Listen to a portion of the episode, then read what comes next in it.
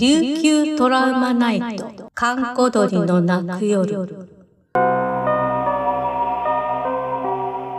古典怪談朗読劇。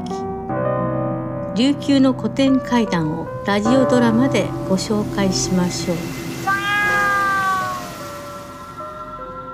ピーフキトゥリ第4夜。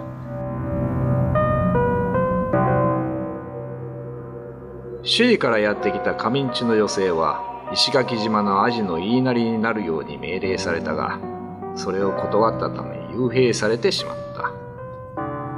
その牢獄にいた看守の縄松くどんは彼女の状態が日に日に悪くなることを心を痛めていた。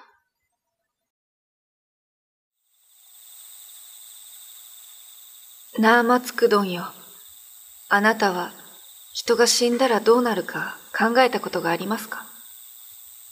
いや、僕、頭が悪いから、そんなことを考えたこともないよ。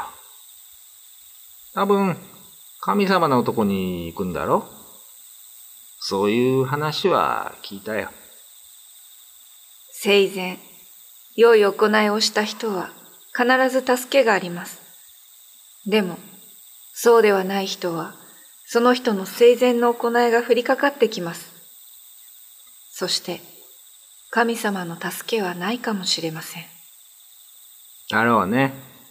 それは僕にもわかる。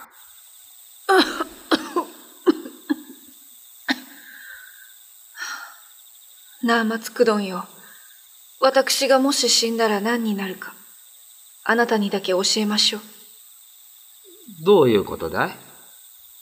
私にはいろんな役目があるんです。一つは死から蘇ること。悪人に裁きを与えること。その力があるのです。そして、まだその時期はやってこないだろうと思っていました。でも、相当早くそれは訪れそうな気がします。だからこのことは覚えていて、もし私が死んでも悲しまないで。それは始まりに過ぎないのですから。そんな悲しい話はやめてくれよ。君はまだ死なないよ。私が死ぬ日は、蘇りの日でもあります。私が死んだら、炎の中から火を吹く鳥、ピーフキトリになって蘇り、この村一帯を焼き尽くす。そうなったら、あなたとあなたの家族は、臼と杵を持って外に出なさい。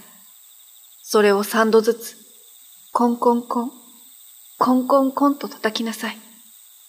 ピーフキトゥリは、臼と杵を叩く者に対しては、炎で焼き尽くすことはしません。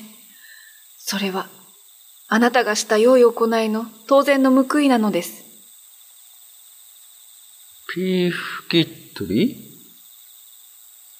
そんな恐ろしいものが現れるんだね。そして、そいつは君の生まれ変わりだと？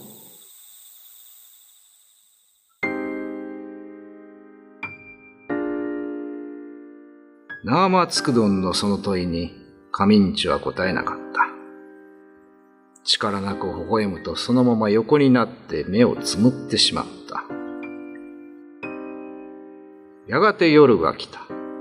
生つくどんも家に帰り、まるで地獄のように静かな夜があたりを覆った。